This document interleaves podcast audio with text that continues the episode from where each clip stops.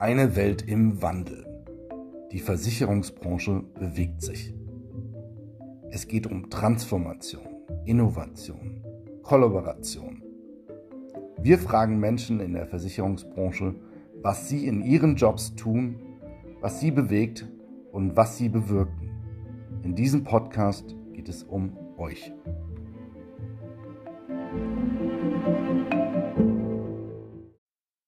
Herzlich willkommen bei die Versicherungswelt im Wandel.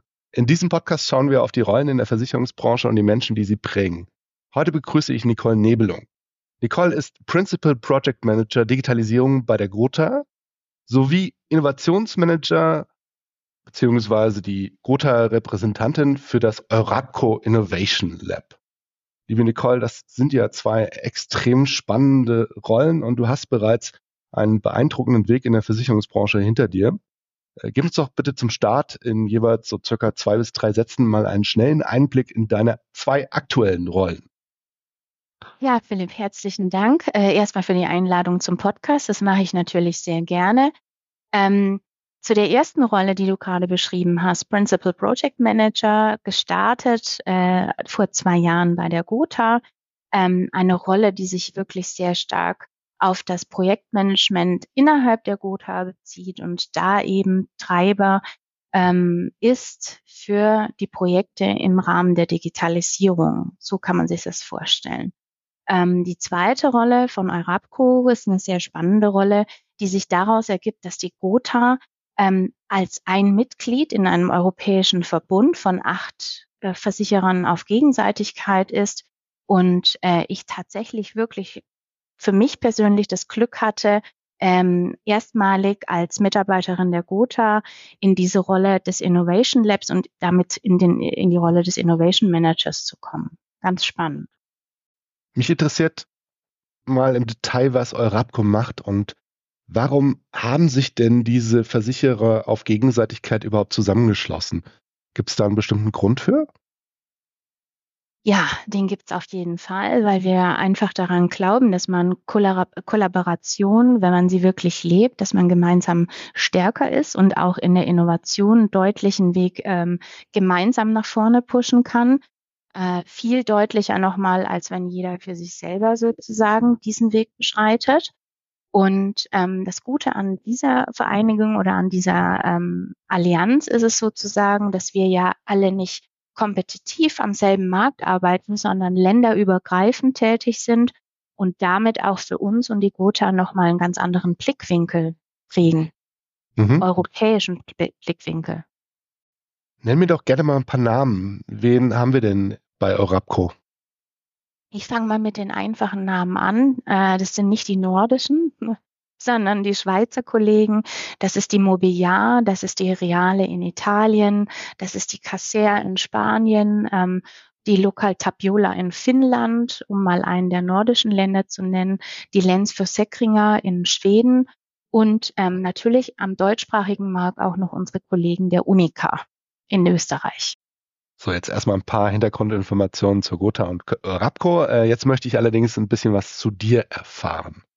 Erzähl uns doch mal bitte, wie du in die Versicherungsbranche gekommen bist und äh, was sich dann auf dem Weg zu deinem aktuellen Job geführt hat. Hm. Ganz spannend. Ich konnte mich nicht so richtig entscheiden, was ich machen wollte und das ist eher so ein Zufallstreffer gewesen. Ähm, ich glaube, das geht ganz vielen so. Keiner, den ich kenne, hat gesagt, ich strebe eine Karriere in der Versicherungswirtschaft an. Deshalb unterstreichst es nochmal, ähm, mit dem Absenden einer Bewerbung, damals noch in meinem Heimatland Baden-Württemberg, äh, hatte ich direkt äh, eine Bestätigung bekommen und dachte, okay, dann gehe ich in, das, in die duale Ausbildung, die ähm, wirklich die Theorie und die Praxis miteinander kombiniert. Und so bin ich da gelandet und dachte, das Thema ist, glaube ich, ganz interessant. Hat sich bestätigt. Viele Menschen haben ja in ihrem Leben sogenannte formative Momente, also bestimmte Ereignisse, die das weitere Leben prägen. Gibt es denn so ein Ereignis in deinem Berufsleben? Ja, tatsächlich. Also ähm, ich habe äh, wirklich in der operativen auch lange gearbeitet. Ich war im operativen Geschäft auch äh, Abteilungsleitung und ähm, das hat mir schon nochmal die Augen geöffnet, dass ich den Weg nochmal auf die andere Seite, nämlich mehr in Richtung Projekte sozusagen gewählt habe, um wirklich mehr mitgestalten zu können. In den Operations bist du mehr der, der quasi umsetzt und äh, auf der Projektseite hast du mehr Gestaltungsmöglichkeiten und das war mir wichtig. Mhm. Wenn wir jetzt über diesen Gestaltungsraum sprechen und wir sprechen ganz speziell jetzt über deine Rolle, dann möchte ich ganz gern mal mit dir in diese Rolle reinzoomen. Mhm. Könntest du uns denn mal einen kleinen Einblick in deine typische Arbeitswoche oder in deinen typischen Arbeitsmonat geben? Und mich interessiert auch, wie hoch ist denn eigentlich dieser Rapco-Anteil an deiner Arbeitszeit, an dem, was du machst? Wie viel mhm. Gotha-Anteil, wie viel Rapco-Anteil? Und vielleicht kannst du die größten Aufgaben, die du hast, auch mal in so kleine Zeitblöcke einteilen und auf so einer Zeittorte verorten. Mhm. Also ähm, im Hinblick jetzt auf eine typische Woche äh, nehme ich das jetzt mal äh, die, sozusagen eine Aufgabenstellung. Also grundsätzlich ist es so, dass ich 80 Prozent Eurapco Lab habe und 20 Prozent Gotha. Ähm, wenn du mich heute fragst, ob das passt, würde ich sagen, es sind nie 100 Prozent. Es ist eigentlich meistens ein bisschen mehr, weil mit 20 Prozent meiner Zeit wäre ich bei der Gotha schon durch die Sure Fixes sozusagen raus. Und in der Regel nimmt man aus einem Showfix auch noch eine Aufgabe mit. Also kann man sich denken, dass es damit nicht getan ist. Es ist dann wirklich noch mal ein bisschen mehr.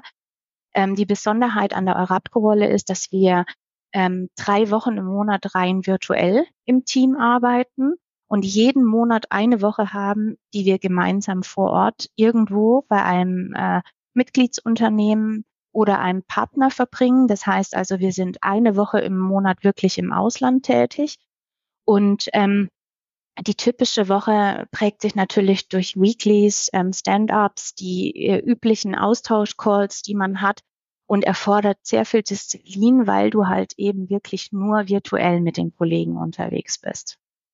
Also mhm. ähm, ja. Bei 80 Prozent musst du mir jetzt doch mal ein bisschen mehr noch erläutern, was Eurapco denn tatsächlich macht. Also was kommt hinten raus, wenn ihr bei mhm. Eurapco arbeitet? Ähm, wie ist die Organisation aufgebaut? Also all diese Dinge, die äh, mich jetzt so interessieren, die äh, kannst du sicherlich doch mal ganz kurz zusammenfassen. Ich äh, versuche das mal sozusagen in a nutshell. Es gibt eine ganz schreckliche Folie, die sozusagen die Organisationsstruktur beschreibt. Aber äh, ich versuche es mal wirklich zusammenfassend zu machen. Das Eurapco Lab, in dem ich arbeite, das ist sozusagen ähm, Backbone von Eurapco, so würde ich es bezeichnen, weil das auch strategisch eine große Bedeutung hat in Eurapco, das kann man sich ja vorstellen. Äh, wir sind sozusagen im Zentrum und versuchen wirklich jeder von uns weiß, dass es schon schwer ist, im eigenen Unternehmen Themen strategisch auch im Bereich der Innovation umzusetzen. Das haben wir sozusagen mal acht, das Verständnis der Strategie unserer Partner zusammenzuführen und im Kontext des Eurapco Innovation Labs dann nicht nur umzusetzen, sondern erstmal zu priorisieren und zu schauen, womit äh, äh, machen wir denn die meisten Partner oder wo gibt es die größten Überschneidungen und haben wir dann einen super Case, den wir gemeinsam machen können. Also ähm, das ist die Struktur. In Eurapco gibt es auch noch Project Manager, die sozusagen dann wirklich fest bei Eurapco arbeiten. Und äh, wir sind eben äh, als Innovation Manager überall eingesetzt in die verschiedenen Austauschgruppen, die bei Eurapco existieren. Alle Unternehmen sind dann in großen Überschriften versammelt, nehmen wir Private Lines oder ähm, Life and Pension. Und wir versuchen sozusagen wirklich den Blick über den Tellerrand zu bekommen und alle möglichst da miteinander zu verbinden. Sozusagen wirklich das Herzstück aus meiner Sicht. Gibt es denn bestimmte Dinge oder Projekte, die dann am Ende rausgekommen sind, auf die du besonders stolz bist? Also wir haben ein aktuelles Beispiel, das ich ganz schön finde. Da haben wir ein POC aufgesetzt zum Thema Health Scanner, also den Versicherer mehr in der Prävention gesehen. Und das ist was, was jetzt gerade wirklich richtig gut anläuft, wo wir auch schon ein bisschen so erste Früchte ernten können. Aber langsam und äh, man muss Geduld haben auf alle Fälle. Den Health-Scanner, den habe ich selber beim Topic Day des Intralab Germany bei der Gotha gesehen. Und äh, wir haben da ein Foto gemacht. Äh, mhm. Du hast das Foto auf LinkedIn äh, geteilt. Und ich fand das total spannend, sowas physisches direkt bei euch zu sehen. Ihr bringt diesen Health-Scanner auch mit zur Intranext mhm. und ich weiß, da ist eine ganze Story drum gebaut. Erzähl uns noch mal ein bisschen mehr zu diesem Health-Scanner und was damit passiert, wenn dann am Ende das Ganze, dieser, dieser Proof of Concept dann Erfolg ist. Äh, wer darf das dann weiterführen? Dürfen alle acht Rapco-Partner, ich glaube acht seid ihr, die dürfen mhm, das dann genau. alle, alle weiterführen oder darf es dann einer weiterführen oder der, der am meisten dafür bietet? Wie ist das Ganze dann aufgebaut, wenn es ein Erfolg ist? Also wie geht's weiter? Also die Ideologie von Arabco und den Themen, die wir überhaupt anschauen dürfen, näher betrachten und auch TOCs aufsetzen, ist, dass sowieso mehr als ein Partner, also mindestens zwei, im besten Fall drei, sich für das Thema interessieren, um wirklich so ein gewisses Maß an äh, äh, Value auch für alle daraus zu ziehen. Und äh, im Fall des Health Scanners war es so, dass mehrere Länder äh, interessiert sind an der Umsetzung und wir uns dann auf den Weg gemacht haben und geschaut haben, was könnte da eine interessante Lösung sein und in welchen Use Cases, in welchen Kontexten könnten wir sowas auch äh, verwenden, verproben und auch eben nutzen. Es gibt dann natürlich viele Ansätze, die ich leider strategisch heute noch nicht alle verraten kann, aber, aber das ist auf jeden Fall sehr spannend und auch wenn man auf den ersten Blick vielleicht den Eindruck hat, mein Gott, das sind ja so Basics, die man da ähm, zum Beispiel testen kann. Du hast es selber gesehen und wir haben es probiert. Also so dieses übliche EKG-Messen oder ich kann auch mit einem Dermatoskop wirklich schauen, sind meine Skinspots äh, äh, gefährlich oder womit habe ich es da zu tun. Ähm, es sind das natürlich Basic-Infos und man kann sagen, ja gut, ich habe ja heute eine Apple Watch am Armgelenk, die sagt mir sowieso schon alles, aber wir gehen und wollen noch einen Ticken weitergehen und ich kann dir sagen, es wird auf jeden Fall spannend. Spannend äh, im weiteren Verlauf, äh, aber eben auch auf der Intronext, wo ihr dann diesen Hörskandal mitbringt. Warum stellt ihr den auf der Intronext aus? Gibt es da einen besonderen Grund für, das dann auch frühestmöglich der gesamten Branche zu zeigen? Ja, also wir finden es ganz spannend, dass wir, wie du sagst, eine Geschichte haben. Also wir haben wirklich jetzt einen greifbaren äh, äh, Case sozusagen, Tangible Innovation, wo wir sagen können, das ist jetzt nicht nur in der Theorie abgelaufen. Wir haben eine total schöne Storyline, die wir da noch drum rumbauen können, weil wir auch in Collaboration mit dem Joseph's Lab in Nürnberg mhm. ähm, zusammengearbeitet haben. Ähm, da ist, glaube ich, die äh, Professor Claudia Lehmann auch da und gibt eine Keynote. Also es ist halt insgesamt eine sehr äh, stimmige Sache und wir hatten uns übrigens nicht abgesprochen. Das war jetzt so eine Geschichte, die sich ergeben hat. Ähm, einfach wirklich, weil von der Kundenvertestung und ähm, von der ähm, von den Leuten, die äh, in dieses Joseph's Lab reinlaufen, von acht bis 80 alles dabei, keine, äh, keine Versicherungsleute, sondern normale Bürger, ein Feedback zu bekommen und ähm, das entsprechend verarbeiten zu können und dieses Thema weiterzuentwickeln, ist einfach was Einmaliges für uns. Also es ist wirklich super. Mhm. Dazu muss man sagen, das Joseph Lab ist äh, so eine Art Pop-up-Store, wo einfach Dinge mhm. getestet werden können. Und je, jeder, der da vorbeikommt, kann dann beispielsweise in so einen Health-Scanner rein und kann dann äh, das testen mhm. und äh, entsprechend Feedback geben. Genau dieses Feedback, musst du dir vorstellen, nehmen wir dann eben auf und äh, oder haben wir aufgenommen und natürlich daraus äh, eine Weiterentwicklung gemacht für das Thema. Sehr gut. Jetzt sind wir mittendrin im Thema Innovation und Transformation. Welche Transformationsherausforderungen siehst du denn für die Versicherungsbranche und insbesondere natürlich auch die Grota als Unternehmen und vielleicht wo kann Eurapco besonders gut äh, eine Lösung sein? Also wo kann dieser Verbund an Unternehmen besonders gut bei der äh, Lösung dieser Herausforderungen helfen? Mhm. Also ich würde es mal zweistufig sehen, die Herausforderungen, was, was ich schon mal sagen kann, äh, nicht zur Überraschung wahrscheinlich. Ähm, alle Versicherer, ob die jetzt hier in Deutschland sitzen oder irgendwo anders in Europa, haben dieselbe Problematik zum mhm. Thema Wandel und Transformation. Ähm, auch da ist es so, dass das Thema digitale Transformation tatsächlich nicht rein auf das Thema Technologie und Veränderung ähm, passiert, sondern dass das Mitnehmen von Menschen eine ganz wichtige Rolle spielt in diesem Kontext. Und ähm, das ist das, was wir innerhalb unseres Unternehmens einfach als eine große Herausforderung haben, die Menschen an der Stelle immer mitzunehmen. Und gleichzeitig sind wir ein massiv reguliertes äh, Geschäft sozusagen, also ein, eine Branche, die total reguliert ist. Und das dann alles in Einklang zu bringen, das Thema Datenschutz, Regulatorik, das ist natürlich echt eine Herausforderung im Kontext der Einführung von neuen Technologien. Das muss man einfach sagen. Jetzt bist du ja in so einem Verbund, der international ist. Ist das bei den anderen genauso oder sagen die manchmal, ach, bei uns ist das relativ einfach? Wie ist das so? Also es ist, es ist erstaunlich. Ich, ich denke ja immer, wir sind die kompliziertesten von allen. Also wir Deutschen, ja, wir, ja. wir haben die strengsten Regeln. Aber ich kann alle Zuhörer auch an der Stelle und Zuhörerinnen trösten. Es ist tatsächlich nicht so. Auch die Kollegen in der Schweiz haben mit denselben Herausforderungen zu kämpfen. Ähm, ich muss sagen, wer wirklich ahead ist mit den Themen und äh, äh, zwar auch der Regulatorik in einer Art und Weise unterliegt, aber trotzdem auch ein bisschen mehr Risiko geht, das sind einfach die, die nordischen Länder. Ne? Die haben echt so ein Stück weit die Nase vorne und ähm, sind nochmal ein gutes Beispiel, wie es eben auch laufen kann. Also ein deutlicher Unterschied zu uns auf jeden Fall. Du hast ja ein paar der Herausforderungen schon genannt, ja, dass Dinge also wirklich auch in der Organisation ankommen müssen. Was macht denn jemanden wie dich in dieser Position erfolgreich? Gibt es vielleicht ein Erfolgsrezept für deine Rolle?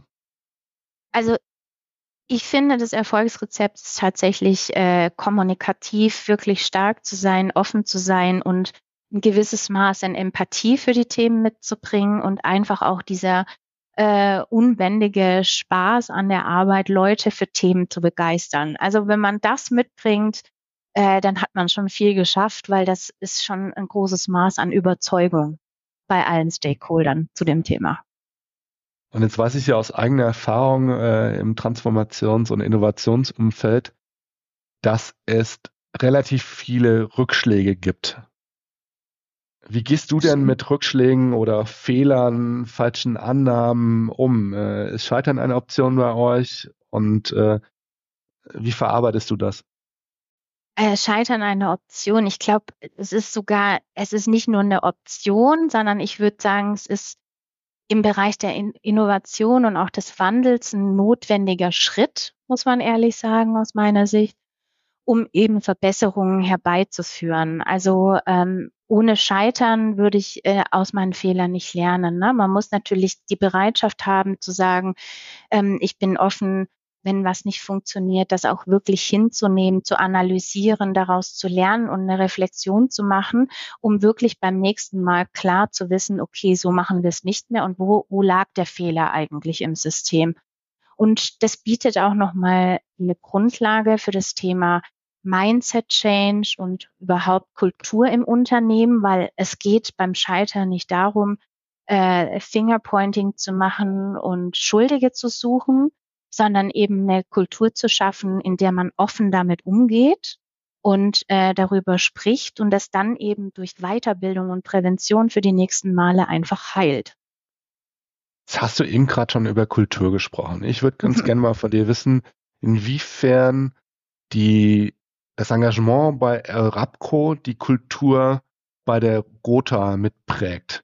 Vielleicht auch nicht nur auf Rapco bezogen, sondern generell Initiativen, die über das Unternehmen hinausgehen. Wie prägen diese Initiativen, insbesondere wenn es international angelegte Initiativen sind, die Kultur eines Unternehmens? Das fängt schon äh, mit dem Thema Sprachbarriere an, weil ähm, ich spreche leider nicht fließend Italienisch, Finnisch und Schwedisch. Also haben wir uns darauf verständigt, dass unsere Arbeitssprache Englisch ist. Und äh, auch Englisch ist keine gängige ähm, Arbeitssprache in der Gotha, das muss man einfach so sagen.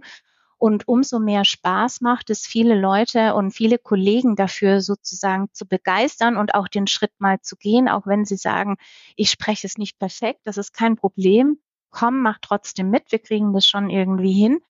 Und diese Komfortzone auch mal zu verlassen, also das müssen viele Kolleginnen und Kollegen, glaube ich, manchmal schon, weil Englisch sprechen, wenn man das nicht täglich hat, ist schon eine Überwindung für den einen oder anderen. Und dieses Verlassen der Komfortzone ist ja schon mal ein Schritt in Richtung Kulturveränderung. Ich bleibe nicht in meinem gewohnten Umfeld, sondern ich mache mal Dinge anders und neu. Und wenn es erstmal nur die Sprache ist. Also ich finde, das trägt ganz schön viel dazu bei, dass wir ein bisschen offener werden. Auf jeden Fall. Und das sieht man dann auch bei der Gotha? Äh, ist das eine Frage? Ja. ja, das, das, sieht man auch bei der Gotha auf alle Fälle. Jetzt muss man natürlich realistisch sagen, von den äh, äh, vielen Kolleginnen und Kollegen, die ich in der Gotha habe, sind jetzt nicht 90 Prozent bei Eurapco engagiert, aber die, die dabei sind, tragen das natürlich dann auch weiter in ihre Einheiten. Und ähm, ich glaube, das ist uns wirklich im Laufe des letzten Jahres ganz gut gelungen, dieses Thema nochmal präsenter zu machen, eben durch solche Aktionen wie auch den Topic Day mit euch zusammen, wirklich so eine Innovation reinzubringen und gleichzeitig nochmal Awareness zu schaffen, was Eurapco, was wir in dem Verbund gemeinsam einfach alles schaffen können. Nicole, ich habe noch eine Verständnisfrage. Jetzt mhm. macht ihr natürlich Innovationsthemen in dem Verbund mit Eurapco. Hat denn Gotha davon abgesehen auch noch eigene Innovationsthemen oder ist das alles in die Eurapco-Organisation quasi verlagert? Nee, also äh, ist nicht alles verlagert. Natürlich haben wir auch noch eigene Innovationsthemen, wie alle äh, Kolleginnen und Kollegen in der Allianz äh, das auch weiterhin haben. Mhm. Ähm, alle sind strategisch in einer etwas anderen äh, Richtung ausge, ähm, ausgerichtet, weil die Märkte einfach auch unterschiedlich sind. Ne? Also was das strategische Ausrichtung der Gotha angeht, ist das ein Unterschied zu einem etwas kleineren Versicherer in Finnland. Die haben natürlich ein anderes Thema, obwohl Growth und Wachstum bei allen gleich ist. Also da ist mhm. egal, wie groß man ist und an welchem Markt. Aber ähm, wir haben auch unsere eigenen Themen, die wir innerhalb der Gotha weiter vorantreiben, auf jeden Fall. Mhm. Und wie grenzt ihr das im Zweifel voneinander ab? Ist dann erst immer der Test, äh, passt das in Eurapo rein und dann, wenn es nicht reinpasst, dann äh, ein eigenes Engagement oder ist es eine, eine, Frage der strategischen Prioritätensetzung? Wie ist da die Abgrenzung? Hm, das ist ein Mix. Also es ist so, dass wir über Eurapco eben auch äh, über einen eigenen Innovationsbudget Topf sozusagen versorgen. Und äh, mein persönliches Anstreben natürlich schon ist, dass wir ähm, das auch so gut wie möglich zurückbringen können in die Gotha. Ne? Also dass wir wirklich sagen, das ist jetzt Value, den wir aus Eurapco herausziehen sozusagen. Hier haben wir als Gotha einen klaren Vorteil, weil es eben Themen sind, die wir vielleicht sonst nicht hätten umsetzen können, sei es aus Sicht des Budgets oder auch die Ressourcen, die man dazu benötigt. Das sind wir natürlich in einer anderen Position nochmal, ne? mit Eurapco als Netzwerk dahinter. Mhm. Jetzt hast du aktuell diese zwei Jobs. Mhm. Was machst du denn in, sagen wir, sechs Jahren im Jahr 2030? Jetzt weiß ich natürlich, dass das schwer ist, jetzt schon das Jahr 2030 dann direkt sich vorzustellen. Aber wo führt denn dann so ein Job, äh, äh, den du aktuell mit Eurapco begleitest, wo führt das hin? Ist das auf Dauer angelegt oder wechselt man dann auch wieder? Also erst ist es äh, erstmal so gedacht, dass man mindestens zwei Jahre in dieser Rolle bleibt. Ähm, die kann sicherlich nochmal verlängert werden, was ich persönlich auch gut finde, weil ich sehr gerne international arbeite, muss ich sagen. Ähm, wo ich mich 2030 sehe, im Grunde immer noch in einer vergleichbaren Rolle, ähm, weil ich ja eine ganz klare ich sehe mich als Brückenbauerin zum Thema Digitalisierung und das wird sich auch in den nächsten Jahren nicht verändern. Ich glaube, die Umstände und die Technologie wird sich weiter verändern, was von, von meiner Seite wieder neue Flexibilität erfordert. Und genau das ist das Schöne daran. Es gibt für diesen Job einfach kein Blueprint. Ne? Du weißt manchmal nicht, was der nächste Tag bringt. Du musst immer flexibel sein und das ist genau das, was diesen Job ausmacht. Und ich hoffe, das bleibt so. Wir haben beim Interlab Germany und natürlich auch bei der Internext äh, ganz viele Brückenbauer, ganz viele Menschen, die Themen und auch Menschen zusammenbringen. Mal auf den Punkt gebracht, warum sollte man zu einem Brückenbauer werden? Was ist da dran so besonders, diese Rolle einzunehmen? Mhm. Also da sprichst du was an, wo, wo sehe ich mich in 2030, war jetzt die eine Frage, wo sehe ich die gesamte Entwicklung der Branche für die Zukunft. Und ähm, ich glaube, es wird deutlich in die Entwicklung von Ökosystem und Kollaboration tatsächlich gehen in unserem Bereich.